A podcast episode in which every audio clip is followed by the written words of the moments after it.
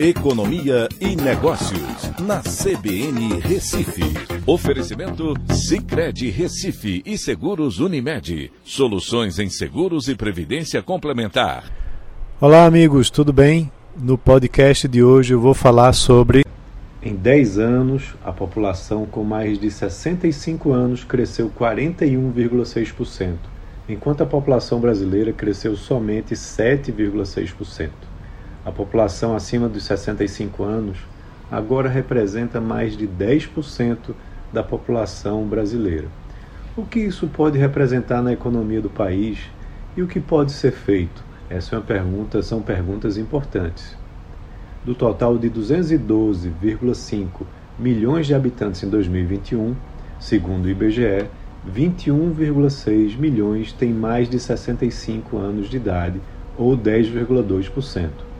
Em 2012, a população era estimada em 197,7 milhões de habitantes e os maiores de 65 anos eram 15,2 milhões, ou 7,7%.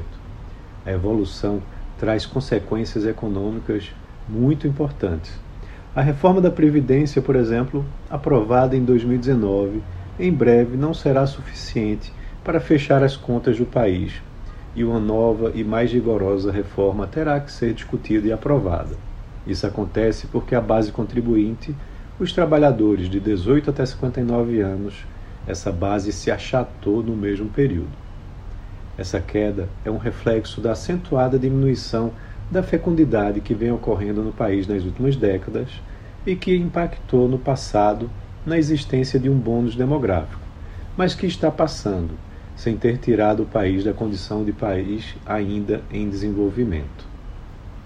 Como a base produtiva está achatando devido à queda da participação da população de 18 a 59 anos, muitas mudanças econômicas vão afetar o país.